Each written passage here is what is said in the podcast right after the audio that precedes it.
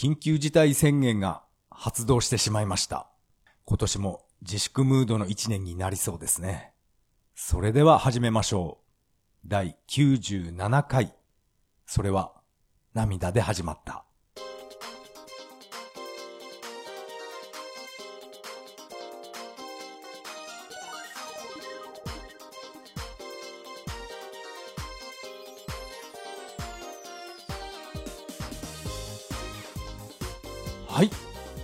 改めましてこんばんは。そして、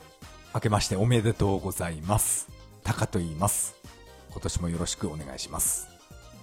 いやー、2回目の緊急事態宣言が出てしまいました。もう私はずっと YouTube ライブで、えーガースの、ガースの記者会見、えー見ていました。夜8時以降は、えー外出しないようにと、そういったね、呼びかけをしていました。でも、本当に感染、本気で止める気なら、あの、電車を止めれば一撃だと私は思いますけど、どうして電車止めないのかな？あんなぎゅうぎゅう詰めでね、会社に向かってるサラリーマンとか、あの人たちを止めれば、こんな、うん、感染者数、東京都で2000人を超えるなんていうことは、こんな数字は出ないんじゃないかなって、えー私みたいな素人は考えてます。電車は止める気ないし、オリンピックはやる気なんですよね。一体何を考えてるのか正直わかんないですね。私はガースは好きなんですけど、あの人はね、なんか、なんか今までの人と違うなって勝手に思ってるんですけど、ガースは好きですが、あの2回がね、あんまりこういうね、政治の話は良くないですかね。あの、あれはダメです。はい。まあ、コロナの話は、えー横に置いておきまして、えー今回の本編ですが、前回、えー配信した番外編の、ゆ く年来る年の、えー反省点を、えー話したいと思います。それでは本編の方、よろしくお願いします。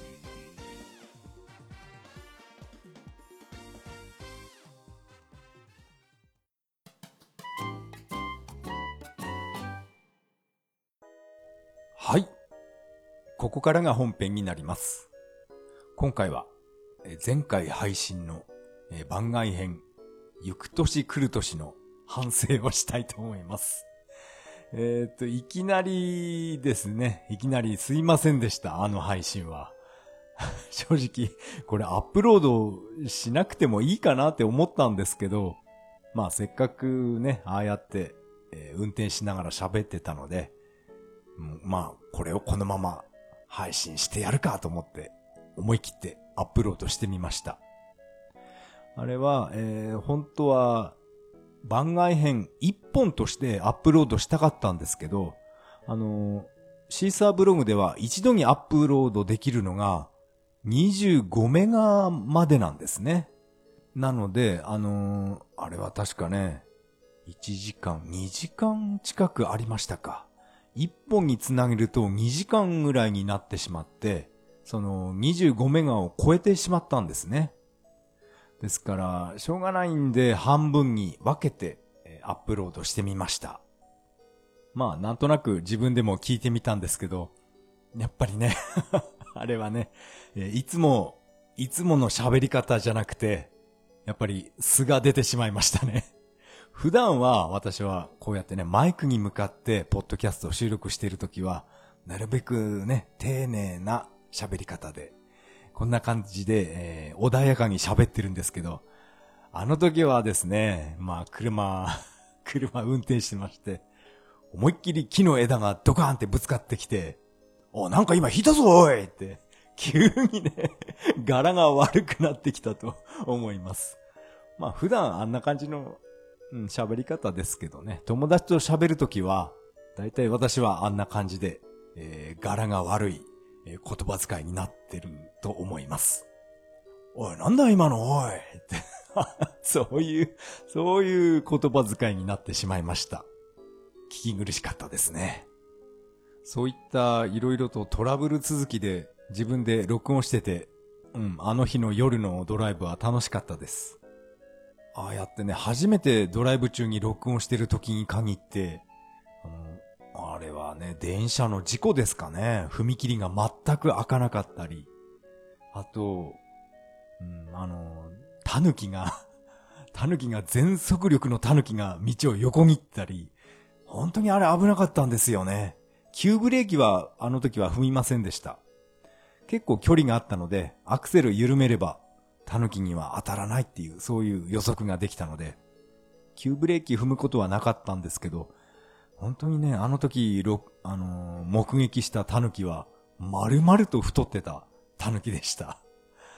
誰か、誰かが餌あげてるのかな本当にあれはびっくりしました。踏切が開かなかったり、タヌキが出てきたり、あ、あと、あれですね、強風で飛んできた木の枝がですね、ドーンとぶつかってきたり、うん、本当にね、散々なドライブでしたね。散々なっていうか、まあ、あれはあれで楽しかったですね。あの収録の30日の夜は本当にこの私の地元で強風注意報か何か出ていたのかなっていうぐらいものすごい風が吹いてました。そして、あの、木の枝とかが折れて、もう道路に散乱していましたね。おそらくそういった散乱、木の枝とかが飛んできて、線路の、線路上にも散らかっていたのかもしれませんね。ですから、あの、電車がなかなか通れなくて、うん、遮断機が開かなかったのかなって、えー、今、今となってはそう思います。でも、本当に、あの、人とか犬とか猫、それを引いたわけじゃないんで、えー、ほっとしました。人を引いたらね、シャレにならないですから。あと、猫とか犬ももし引いてしまったら、うん、一生トラウマになりそうですね。まあ私は田舎に住んでるので、えー、車とかバイクで農道をよく走ります。そういう時に、あの、農道に、まあ夏場が多いんですけど、カエルとか蛇とかが、えー、うろうろしてるんですね。まあ、バイクの場合は、まあ、気持ち悪いんで避けますけど、車だった場合は、もう蛇は、避けません。避けないで、えー、そのまま行きます。蛇とかカエルは本当に気持ち悪いんですよね。でも夏場は本当に道路のど真ん中に蛇が、蛇が何やってるんですかね日向ぼっこじゃないと思いますけど、うん、蛇が横たわってるんですね。もう視界に入るだけで、えー、私は気持ち悪いです。あ、そういえば、えー、っと、今年の元旦の夜、テレビであの映画のアナコンダ、えー、やっていたんですね。ですから私はあんまり干支とか考えてなかったんで、あ、今年は蛇年なんだって、そんな感じでいました。よく考えたら今年は蛇年じゃなくて牛年なんですよね。なんであれ、元旦の夜にアナコンダなんてあんな映画放送したのか不思議なんですけど、あの映画こそ、あの、蛇年の元旦にやるべきだと思いました。アナコンダっていうあの映画は、まあ一度見たことありますけど、CG とはいえ、蛇はやっぱり気持ち悪いですね。でも、ああいったね、蛇大好きな人いるんですよね。主に女性が多いみたいなんですね。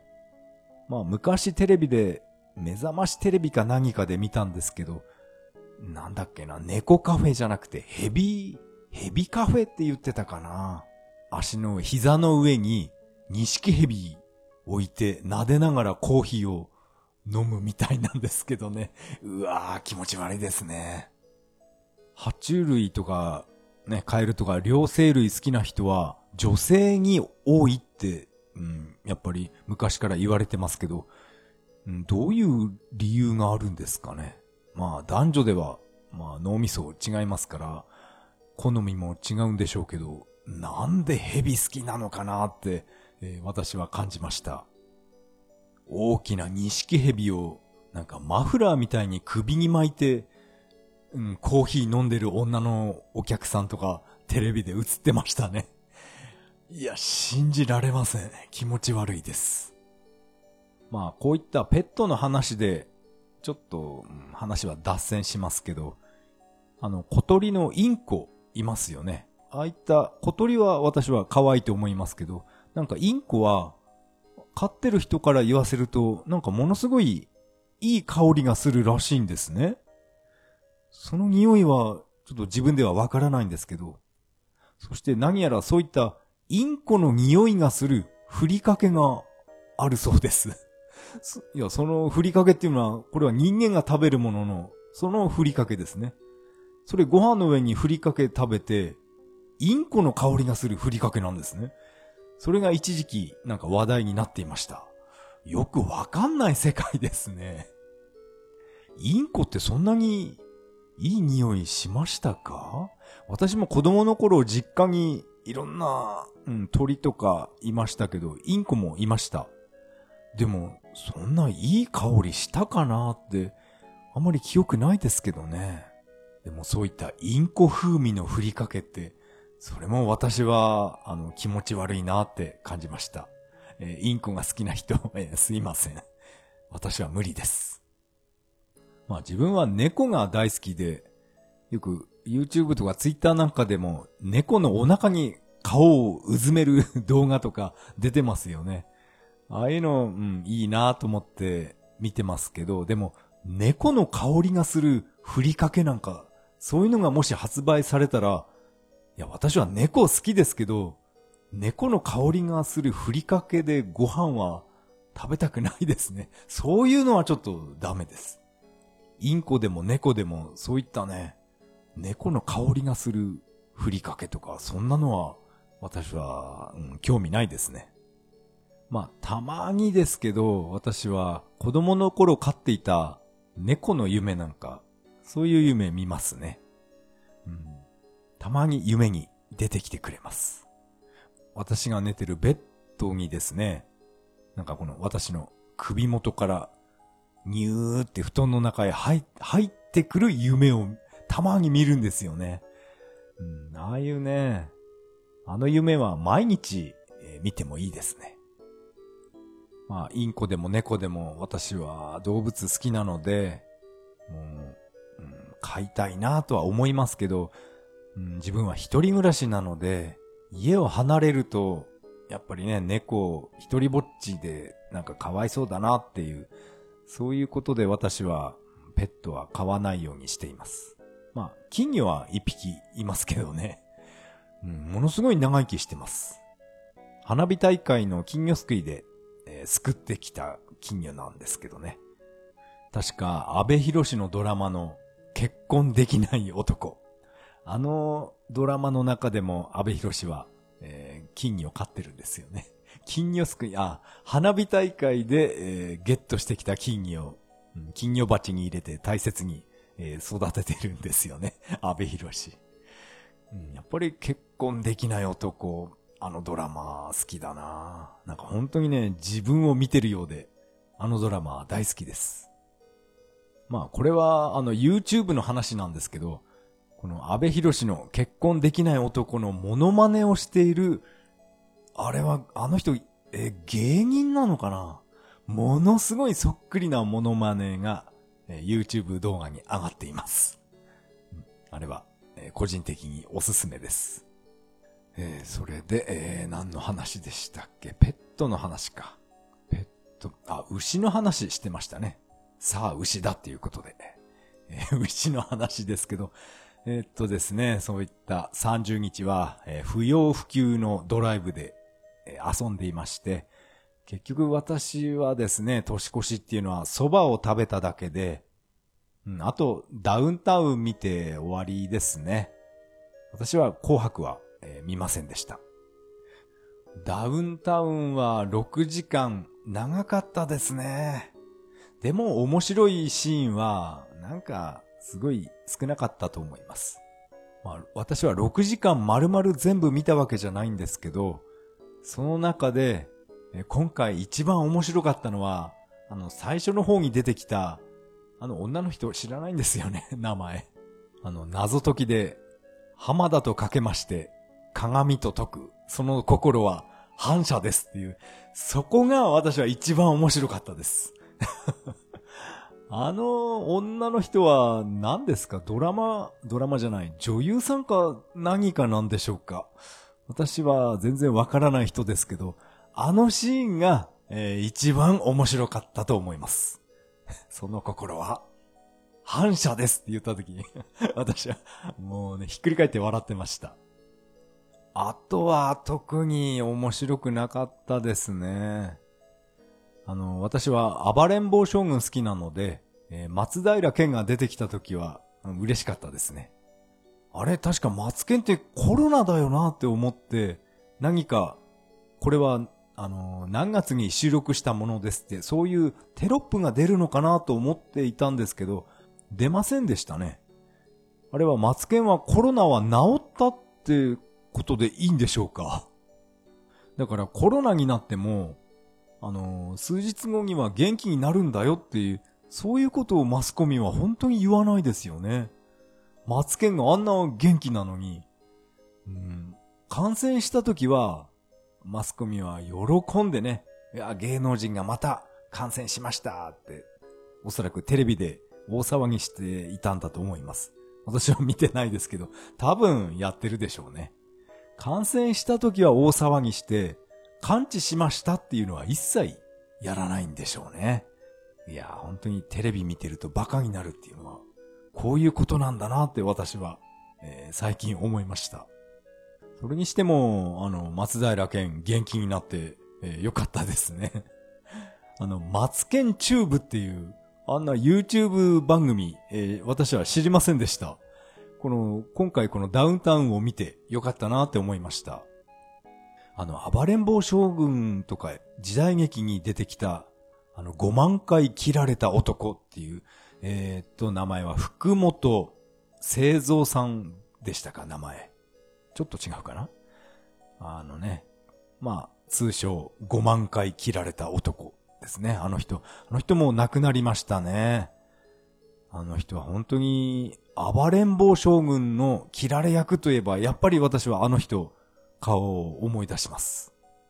あんな1秒も映らない、あの、切られるシーンで、どうやったら自分の顔を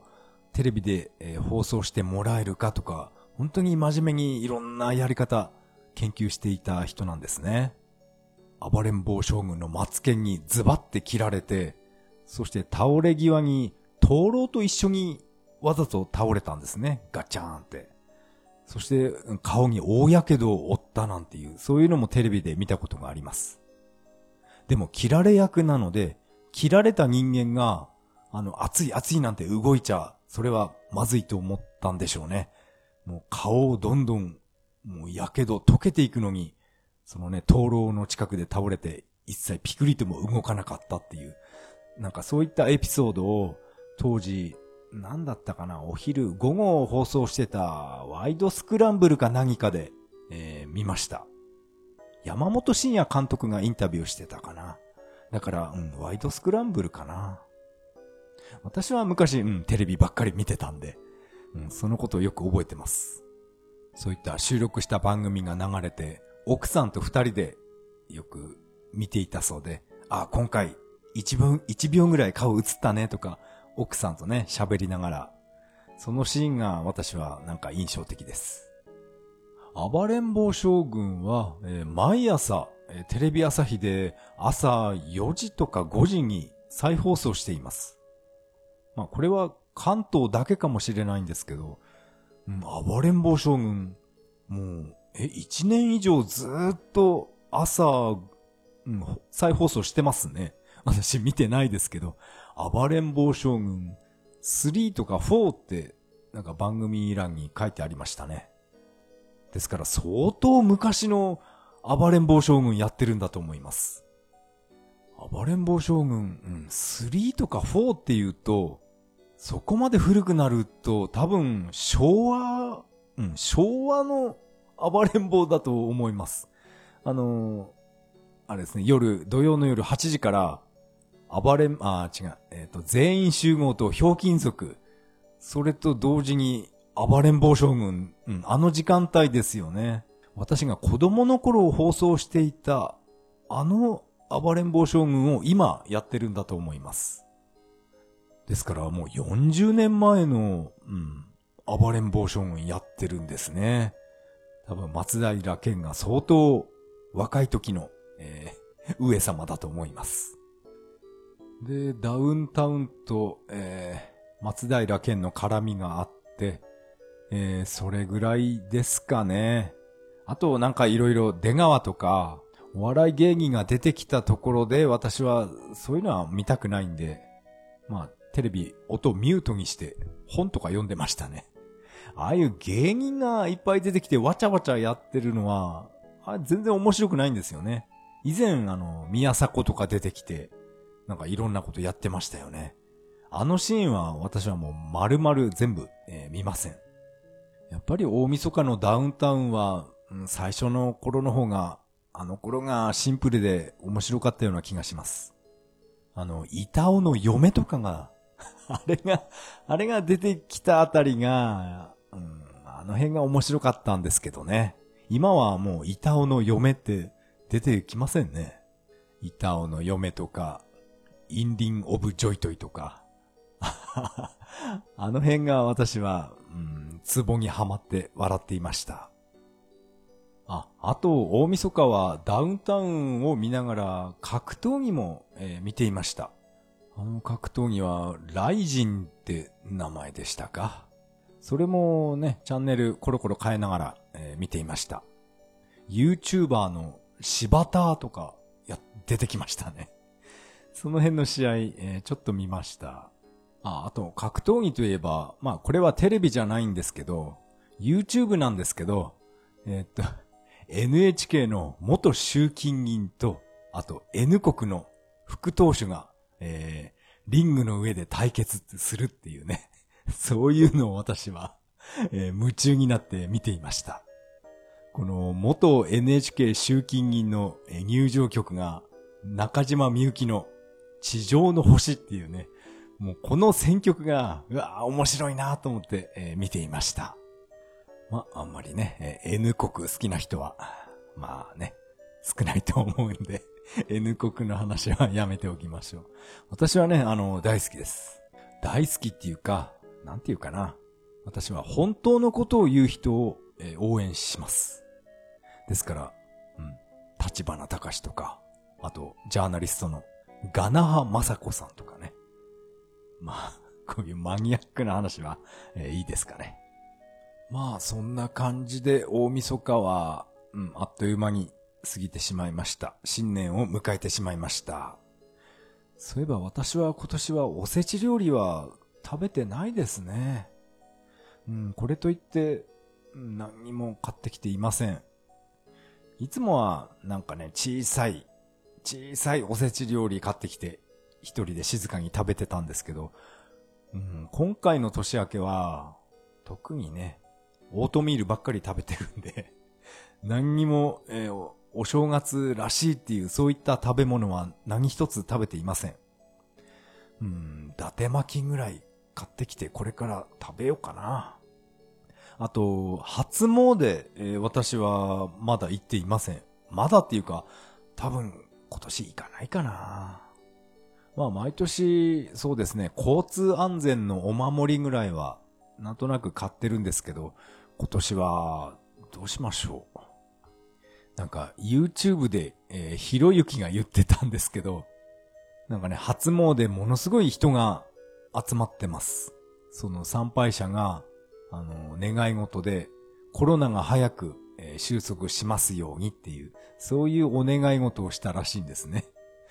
そのテレビの映像を見たひろゆきが、あんたたちがそうやって神社に集まってるから収束しないんじゃないの？って突っ込んでましたね。確かにこれは正論ですよね。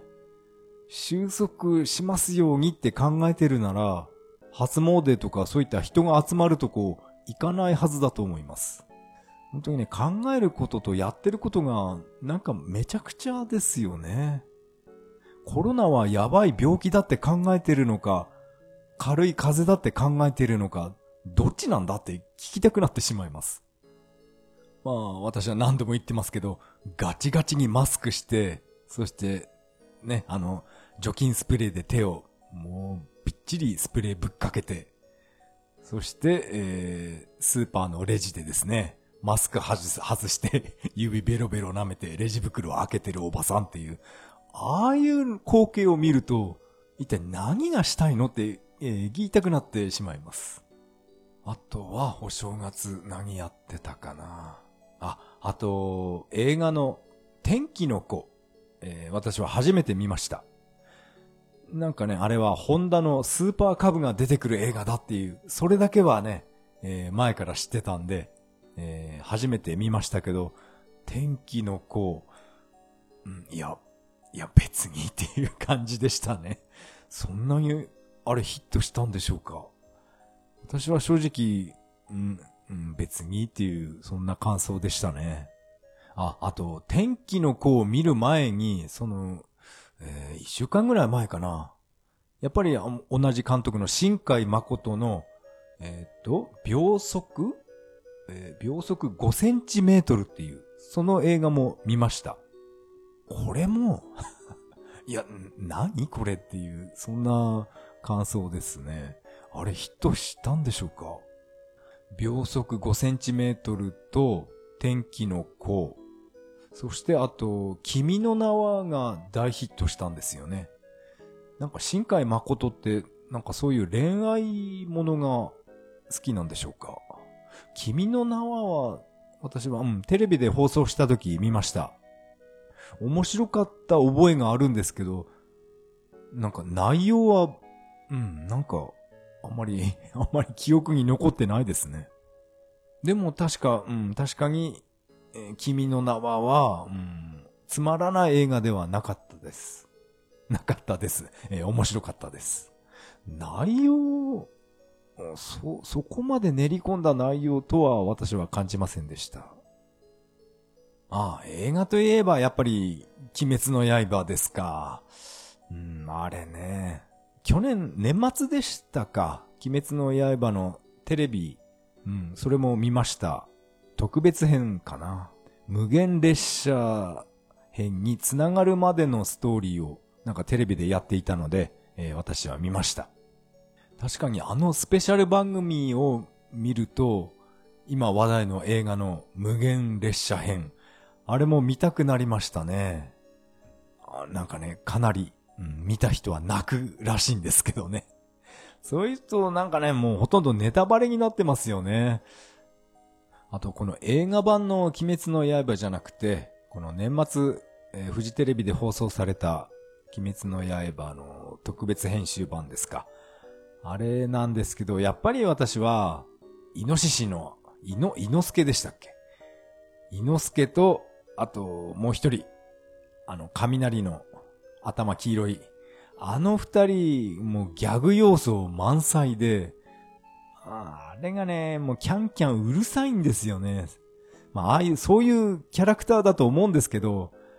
あのね、雷の方の男がキャンキャン騒いでるシーン、ああいうのが始まると私はテレビのリモコンでピッてミュートにしちゃうんですね。もううるさくてダメなんです、ああいうのは。そういううるさいキャラクターじゃなくて、やっぱり、静かで、やっぱシリアスな、そういった映画が、まあ個人的に好きなんですね。ですから、なんか人気投票投票では、あの雷の、あのキャラ、名前知らないですけど、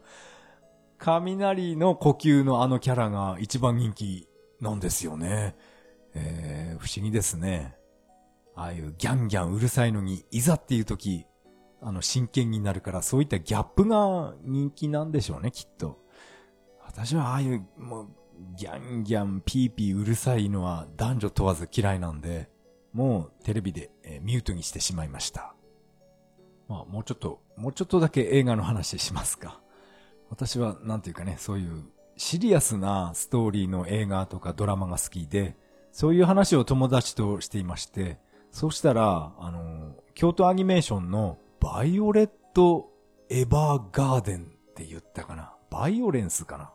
バイオレットで合ってるかな。それを、なんか、私に勧めてくるんですね。あれは泣けるぞって、え言ってました。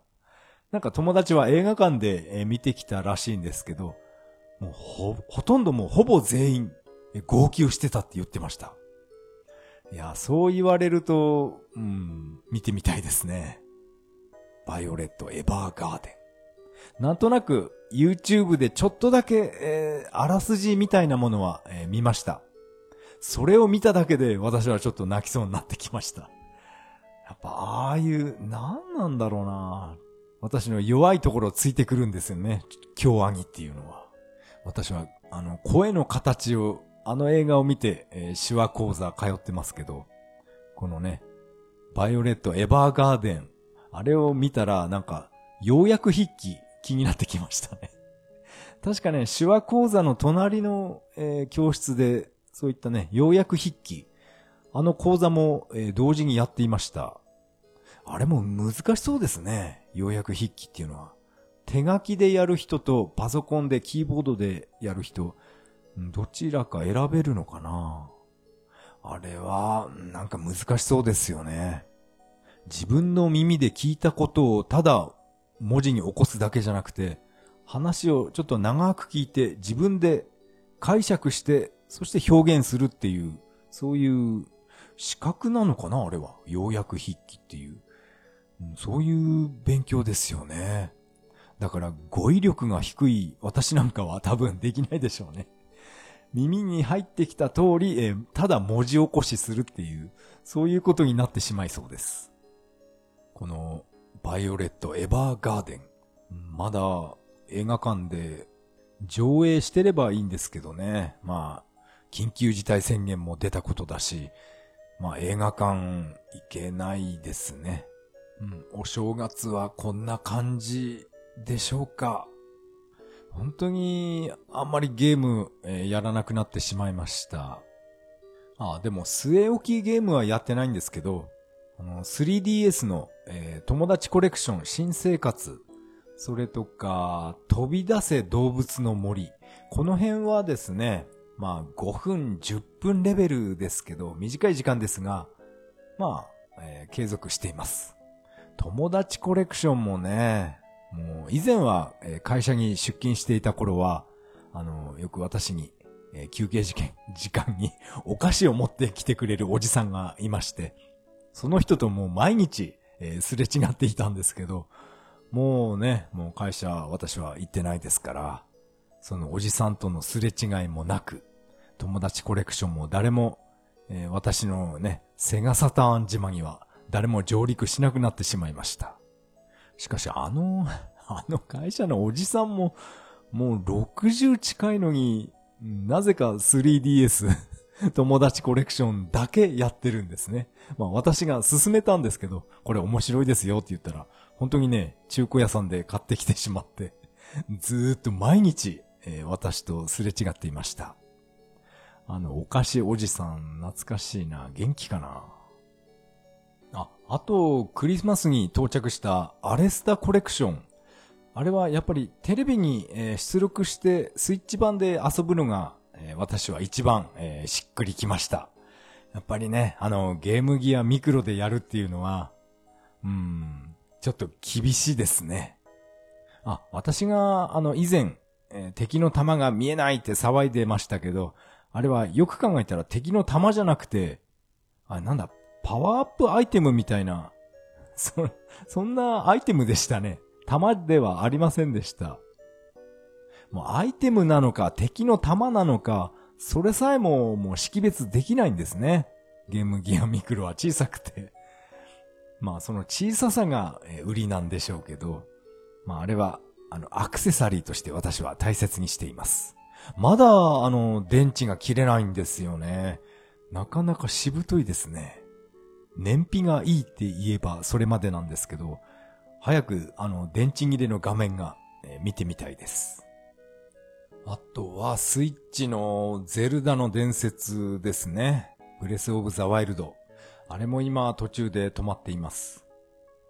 あの、ゾウさんの真珠、それはクリア、クリアしたんですけど、えっと、最近では、あの、雷の、えー、真珠ですね。その内部に入って、あのー、4つあるボタンを起動するっていう、そこまで来てるんですけど、それが、えー、クリアできずに今、チューブラリンになっています。あと、クリアできない祠なんかもまだまだ残ってますね。なんか、あの、難しい祠が、えー、出てきました。題名なんだったかな、祠。ん？風の使い手とか、なんかそんなような題名がついてましたね。あの、転ぐの内輪を使って、そのふわふわ浮いてる一板の上に乗って、あの船みたいに内輪で仰いで空中を移動しながら、クリアを目指す、そういった祠なんですけど、どうしてもね、バランス崩して、その、浮遊する板から、えー、落ちてしまうんですね。あの祠が難しくて、うん、そこで止まっています。本当にあの、ゼルダの伝説は、大げさじゃなくて、あと5年は、いや、5年以上遊べるソフトだと思ってます。やっぱり、任天堂ってすごいんですね。私はプレステ5にもう1ミリも関心がないんですけどね。多分そんな人は、えー、自分だけだと思います。みんなはね、世間一般はプレステ5欲しくてしょうがないんでしょうね。うん、確かツイッターかな？多分ツイッターで見たんですけど、あの、プレステ5のあの形、縦置きにして、なんかこれって、生きってる時の蓮舫みたいだよねっていう、そのツイートが 私はなんか 心に残ってます。確かにね、生きってた蓮舫って白のジャケットかなんかの襟立ててましたよね。多分それとプレス5が似てるっていう、それが言いたかったツイートだと思うんですけど、なかなかいいこと言うなと思ってね。うん、それ、今、今思い出しました。まあ現在私は、アレスタコレクションは持ってるし、メガドラミニも持ってるし、サターンも元気で、あと、32X も現役で動きますから、うん、当分の間はゲームは買わないと思います。もうこれだけゲーム持ってれば、もう、もう買う必要ないかなとも思ってます。まあもし買うとしたら、あの、レトロゲーム関係ですね。まあ、ちょっと前話したカプコンのなんかレトロなんとかっていうね。そういうのも、やっぱレトロゲームは私は買う可能性があります。マーク3ミニとか SG1000 ミニそういったね、レトロゲームがもし発売されたら、まあ買うと思いますけど、まあそれ以外は、まあ、買わないですね。現在これだけゲームソフトが揃っていれば、もう私はもう十分です。今回のゲームの話と、行く年来る年の反省会は以上になります。ありがとうございました。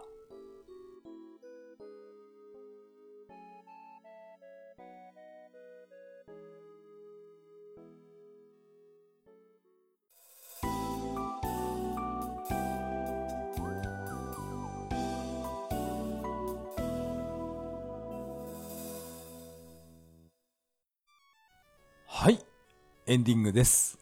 エンディング曲はメガドライブ版ソーサリアンからビューティフルデイになります。第97回目の配信、いかがだったでしょうか？今回はあんまりゲームの話はできませんでしたね。ゲームじゃなくてダウンタウンの話が結構長くなったと思います。あと、今回、こう、97回って言ってますが、えっと、前回の番外編とか、そういったものを合わせると、もう100回超えていましたね。ですから、第1回とか第2回とか、そういった古いものは、えー、私の、このね、スマホでは、えー、表示されなくなってしまいました。私は、あの、ポッドキャストの、このアプリ使ってまして、それではもう古いものはもう表示されないようになってしまいました。そうですね。シーサーブログの方へ行けば、この第1回、2回っていうね、古いものはいつでも、えー、聞けるんですよね。まあ多分そうなってると思います。まあ私は聞くことはないと思いますけど、まあたまには第1回聞いてみるのもありかななんか嫌だな。まあこの前回のですね、番外編、まあ私はえー、試しに聞いてみたんですけど、やっぱりね、私はなまってますね、言葉が。まあこれは、あの、田舎者なんでしょうがないんですけど、こういう東北、東北じゃないな。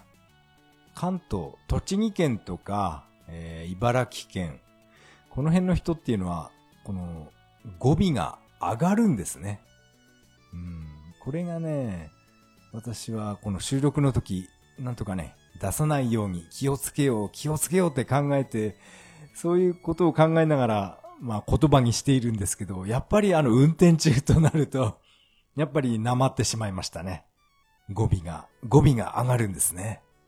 なんていうかな、つぶやき指導になってしまいましたね。そうなんだけどねって、こうやって語尾を上げるんですね。うん。そう思うんだね。こういうね、まあ今はこれわざと上げてますけど、こうならないように、このポッドキャストの時は、えー、語尾を下げるように、えー、しています。これはね、これ嫌ですね、語尾が上がるっていうのは。まあこれは、まあしょうがないですよね、田舎者なんで。あの、栃木県出身のつぶやき指導って、今何やってるんですかね？テレビに今でも出てるんでしょうか？もしかしたら、あの、マツケンじゃないですけど、YouTube に出てるんですかね？つぶやき指導。懐かしいな。ボキャブラ天国とか出てましたよね。そうなんでね？って。やっぱりあのね、語尾上がりの言葉を聞くと、ああ、なんか栃木県の人なん、人なんだなって私は、えー、そう感じました。あと、お笑い芸人の赤いプルトニウムって言いましたよね。赤プルっていう。やっぱ茨城県もああやって語尾が上がるんですよね。赤プル。なんとかとか言言ってんじゃねえかなおめえって。こう、なんか、こういうギャグありましたよね。茨城県舐めてん、舐めてんじゃねえかおめえ。なんか、なんかうまく似てないな。なんかそういうこと言ってましたよね。赤プル。赤プル何やってんのかな今。えー、ちょっと話が、話が、えー、逸れてしまいましたね。はい、えー、ここでメッセージを紹介したいと思います。ツイッターのハッシュタグからいただきました、マハリトさん、ありがとうございます。番外編1、行く年来る年、拝聴中。猪木のナビで笑っています。車に何かぶつかったのがとても気になりますが、そのタイミングでそんな時は笑い飛ばせばいいさ、と、との猪木のセリフに大笑いしました、といただきました。えー、マハリトさんメッセージ、ありがとうございました。そうなんですね。この、折れた木の枝がドカーンって車にぶつ、ぶつかってきた時に このね、アントニオ猪木のナビが、もう本当に絶妙のタイミングで、えー、そんな時は、笑い飛ばせばいいさって、そういうね、猪木のナビが言ってましたね。私も、このメッセージを聞いて、この、そしてそれからこの番外編を聞き直して、いや、猪木のタイミングバッチリだなって、えー、そう感じました。ああやって、アントニオ猪木のナビで、うん、あれで、あれを使って運転するっていうのも、たまには面白いものですね。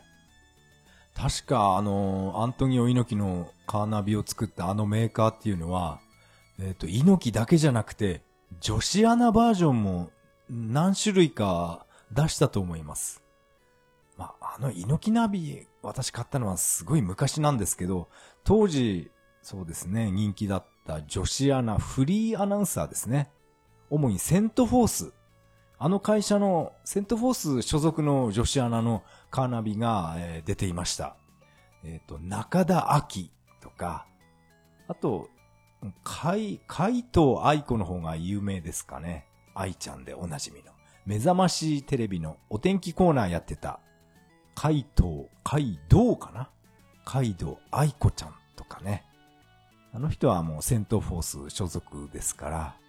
確か、うん、あの、あの子のカーナビ、うん、発売していたと思います。中田秋だけかなもしかして。なんかね、カイド愛子バージョンもなんか見たことあるような気がしました。猪木じゃなくてそういったね、女子アナのカーナビも、そっちの方がね、うん、そっちの方が 欲しかったような気がしました。えー、マハリトさんメッセージありがとうございました。メッセージは以上になります。このポッドキャストでは皆さんからのメッセージをお待ちしています。シーサーブログの投稿フォーム、またはツイッターからハッシュタグ、それは涙でとつぶやいていただけると大変励みになります。えー、あまり語尾上がりにならないように喋るっていうのが結構難しいんですよね。うん、ま、それはさておき。えー、最後は、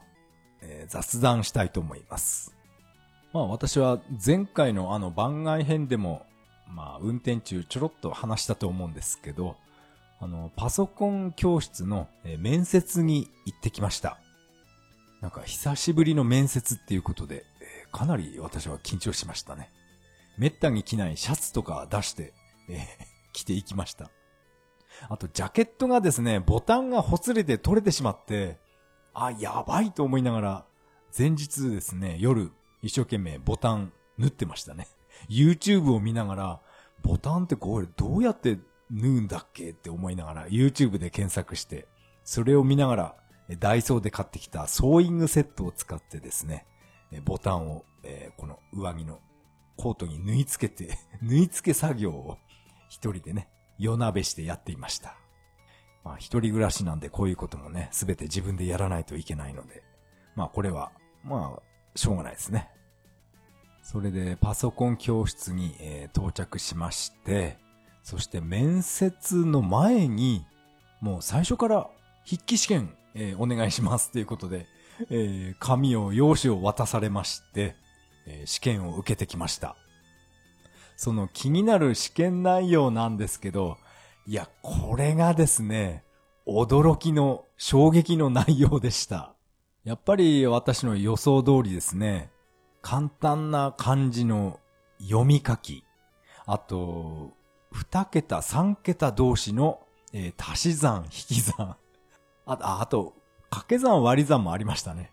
もう、こういうレベルの問題でした。あと最後に極めつけがですね、イラストが書いてあるんですね。マウスのイラストとか、あとキーボードのイラスト、あと、クロームのマークですね。まあイラストですね。それらのイラストとかアイコンを、なんか、これは何でしょうみたいな。そんなクイズが、えー出題されていました。あれを見たときは、おい、なんだよこれって思いましたね。ここまで俺はバカにされてんのかって正直思いました。このマウスとかキーボードのイラストを見て、これマウスに見えない人っていうのはいないですよね。これはね、おいおいバカにすんなよってちょっとそういう気分に、ちょっとだけなりました。でも、こういった試験が終わって、面接の時にですね、ちょっと聞いてみたんですね。ああいったアイコンとかイラストの問題、わからない人いるんですかって聞いたら、やっぱりかなりの人が、え、なんかわからないって、えー言ってましたね。ですから、この私が行こうとしているパソコン教室っていうのは、本当に初心者っていうか、一度もパソコンを触ったことがない人が通うような、そういう教室らしいんですね。確かに、そういう人から見れば、マウスのイラストとか、あとなんだろう、クロームのアイコンとか見ても、これ何のマークか、確かにわからないとは思いますけど、まさかね、ここまでレベルが、まあハードルが低いのは私は嬉しいですけど、まさかここまでとは思いませんでした。こんなキーボードのイラストを見せられて、これな、板チョコとかそういう書くやついるんですかね？もしかして。キーボードに見えなくてチョコレートに見える人とか。そういう人の集まりなのかなって。うん、ハードルが低い分、なんか不安も大きくなってきました。まあそういったね、衝撃的な筆記試験を受けた後は、その後30分ぐらいですかね、面接受けました。面接というかまあ雑談も交えた感じで。別にね、私はこの企業に就職するわけに面接来たんじゃないんで、そういったね、カチッとした面接ではありませんでした。どうしてこのパソコン教室を選んだんですかとか、そんな感じでしたね。まあ今までの自分のパソコン歴とかそういった話もしまして、なんかこのパソコン教室で、フォトショップをいじれる人が、なんかこうやって面接来たのは初めてみたいなことを、そんなことを言ってましたね。驚いてましたね。フォトショップできるんですか？とか、え、何？ワード、ワードプレスで LP とか作れるんですか？とか、かなり驚いてました。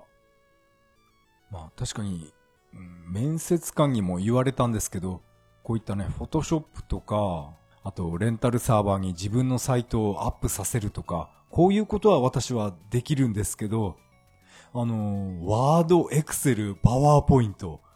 これ全然私は経験ないんですよね。確かにこれ不思議ですね。私が持ってるこのパソコンに、このワードとかエクセル入ってる、インストールされてるっていうことは、もう、まあもちろん知ってましたけど、使おうとは全く思わなかったんですね。なんでこんな表計算なんて家で、何のためにこれインストールしてあるんだろうって、うん、アンインストールしようかなとも思ってました。これいらないよなって、断捨離しようかなって思ってましたけど、まあね、消さないでよかったなって思いました。まあ私は、まあ昔、20年ぐらい前から、こうね、パソコンを使って年賀状をとにかく、ね、面白い年賀状を作りたくて、で、一生懸命、あの、画像処理とかやってたんで、それに夢中だったんですけど、パワーポイントとかワードとか、うん、使ってみたいなとは全く、えー、思いませんでした。まあそういうこともあって今回、えー、会社を辞めて無職になったっていうことで、何にも、毎日何にもしないで失業保険をもらうっていうのは、なんか面白くないんで、だったら、このパソコン教室へ通って、そして、えー、ワード、エクセル、パワーポイント、この3つを、なんとかね、教えてもらおうかなっていう、そういう気持ちで、えー、面接を、えー、受けました。おそらくね、まあ、面接の合否はまだわからないんですね。1週間後になんか郵送するそうです。まさか落ちることはないと思うんですけど、まあ可能性はゼロじゃないと思います。何人ぐらいこのハローワークから面接に来るのかは人数はわからないですけど、まさか落ちないとは思うんですよね。あの問題で、あの筆記試験で、これでね、落ちたなんてことになったら、えー、私はもう立ち直れないですよ。まあ現在はね、小学生、小学校でもうプログラミングやるんでしたっけ？中学でしたっけ？そういったね、学校でもプログラミングとかパソコンを触るっていう、そういうことが当たりが、当たり前になってるんで、こんなね、私みたいな、私が子供の頃はもうパソコンなんかいじったら親にげんこつ食らってましたからね。目が悪くなるからやめろってことで、ベーマガとか読んでると、読んでるだけで怒られましたから、本当にね、今の子供っていうのは幸せですよね。いい時代だと思います。私がこの面接を受けたパソコン教室は宇都宮にあるんで、えー、私は久しぶりに宇都宮に車で運転して行ったんですけど、やっぱり混んでますね、宇都宮は。車ばっかりで。大渋滞でした。私のね、地元の日光はね、狸が飛び出してくるとか、本当にやっぱりね、田舎の方が私は好きなんですね。宇都宮大渋滞で、で、ウインカーなしですぐ割り込んできたりとか、本当に危ない目にも合いますから、交通事故には本当に気をつけたいと思います。ただ、毎日行くことになったら、まあ私は、あのー、外食とかしたくないんで、いつも会社にお弁当を持って行ったんですね。でも私は現在、えー、オートミールばっかり食べてますからこのパソコン教室通うことになって、お昼は一人でこのね、教室でオートミールのホットケーキ、人目を避けるように オートミール食べますか？あとね、あの、私は、ささみの肉をよく焼いて食べてるんですね、家で。それもお弁当として持っていきたいんですけどね。絶対なんか周りのね、一緒の生徒っていうかね、周りの人に なんか言われると思うんですよね。何あの丸坊主のおっさん。いつも、いつもお昼、あの、消しゴムみたいなささみ食ってるよなって。なんか、なんか陰口言われそうな気がし、しました。一体どういう人たちの集まりなんですかね。私は何回も、まあ会社を辞めて、うん、何度も、あの、転職経験ありますけど、こうやってね、ハローワーク経由で、職業訓練学校みたいな、そういうところに通ったことは一度も経験がありません。ですから、今回このパソコンスクール行くことになったら、一体どういう人たちが、えー、面接を突破して、して集まってくるのかなって、期待もあるんですけど、不安がありますね。なんか、いかにも いかにもなんか、スクールウォーズの川浜高校みたいにあんな感じのクラスになったら嫌ですね。なんか教室の 後ろの方でシンナーとか始めたら困りますね。本当に、本当にスクールウォーズになってしまいそうです。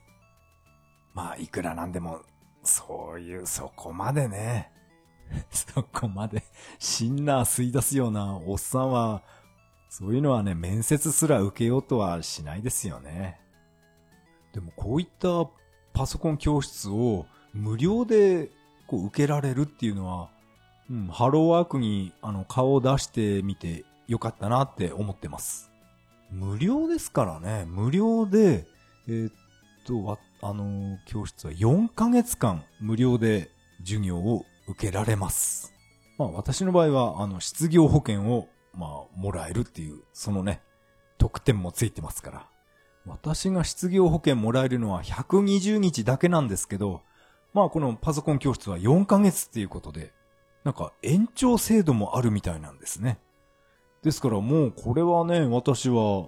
まあ、うはうはじゃないですけど、お金もらいながら授業を受けてるんで、まあかなり助かります。まあこのパソコンの授業料はまあただですけど、まあ、まあ、私はまあ一人暮らしなんでいろんなね、あの税金払ったり、食費ももちろんですけど、出ていくお金もかなりありますから、失業保険だけでは全然、えー、足りません。でも、収入ゼロよりはマシですよね。保険、失業保険がもらえるっていうことで、これは、えー、かなり助かります。まあ、あと、面接の、面接官にいろいろ話してきましたけど、私は会社に再就職するのが最終目標ではありませんって、えー、ちゃんと説明してきました。できればもう会社員なんか二度とやりたくないんですって、そういうこともはっきり、言ってきました。パソコンの勉強をして、会社に、企業に頼らないで自分の力で、えー、生計を立てるっていう、それが最終目標なので、別に、ここであの、ワードとかエクセルを教えてもらって、そして再就職して、それがゴールとは、えー、私は思っていませんよって、えー、はっきり 言ってきましたね。なんか随分先のことまで計画してるんですねって、面接官もかなりね、なんか面食らってましたね。なんだこのおっさんって多分そう思ってたんだと思います。私はね、本当にもう会社員なんてもう本当にやりたくないですね。まあ私は18歳で、まあ高校卒業して18歳から、まあ約30年間、もう会社員っていうかサラリーマン、その経験しかないんで、もう本当にもう、会社勤めっていうのはもう30年やればもうお腹いっぱいです。たまには違うことをやってみたいんで、ですから一生懸命私はパソコンの勉強をしています。まあこうやってね、ワードとかエクセル何にも知識ゼロなんですけど、フォトショップとか、あとワードプレスでサイトを立ち上げるとか、そういうことをできるようになったっていうのは、これはね、私は私が入会した、あの、本気のパソコン塾、あの講師のおかげだと思ってます。本気のパソコン塾じゃないですけど、まこなり社長のテックキャンプ、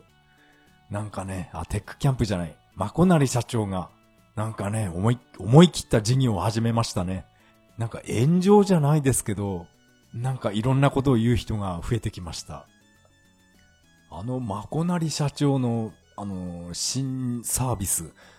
あれも私はちょっと気になってますね。えっ、ー、と、料金が税込みで17万円ですね。それを払って、1ヶ月間丸々、あの、プログラミングの勉強じゃないんですね。なん、なんだっけな。とにかく朝、朝は7時から7時半まで絶対時間、えー、確保してくださいっていうことで、あの、オンラインでなんかいろいろやるみたいですね。ですから出勤前にそういう7時から30分取れる人は、それをやってから会社に出勤するっていう、そういう人もいると思います。朝7時から7時半まで。あと夜は何時って書いてあったかな。夜は2時間ぐらい必ず出席してくださいっていう、そういうね、カリキュラムがあるんですね。あと土日も休まずですね。いやー、すごいことやりますね。でも私は、まあ、言ってしまえば、私は今無職なので、何時でも時間は使えますから、かなり興味あるんですよね。17万円で、えー、まこなり社長の考えたあのカリキュラムを受けたいなとも思ってます。まあ思ってますけど、まあそれはぐっと我慢をして、17万円大金ですからね。それは、えー、我慢しましょう。その代わり、えー、私は宇都宮のパソコンスクールへ、うん、通いたいなって思ってます。まさか面接通るよな あの問題で落ちたら本当にね、悔しすぎます。それでは次回配信まで。さよなら。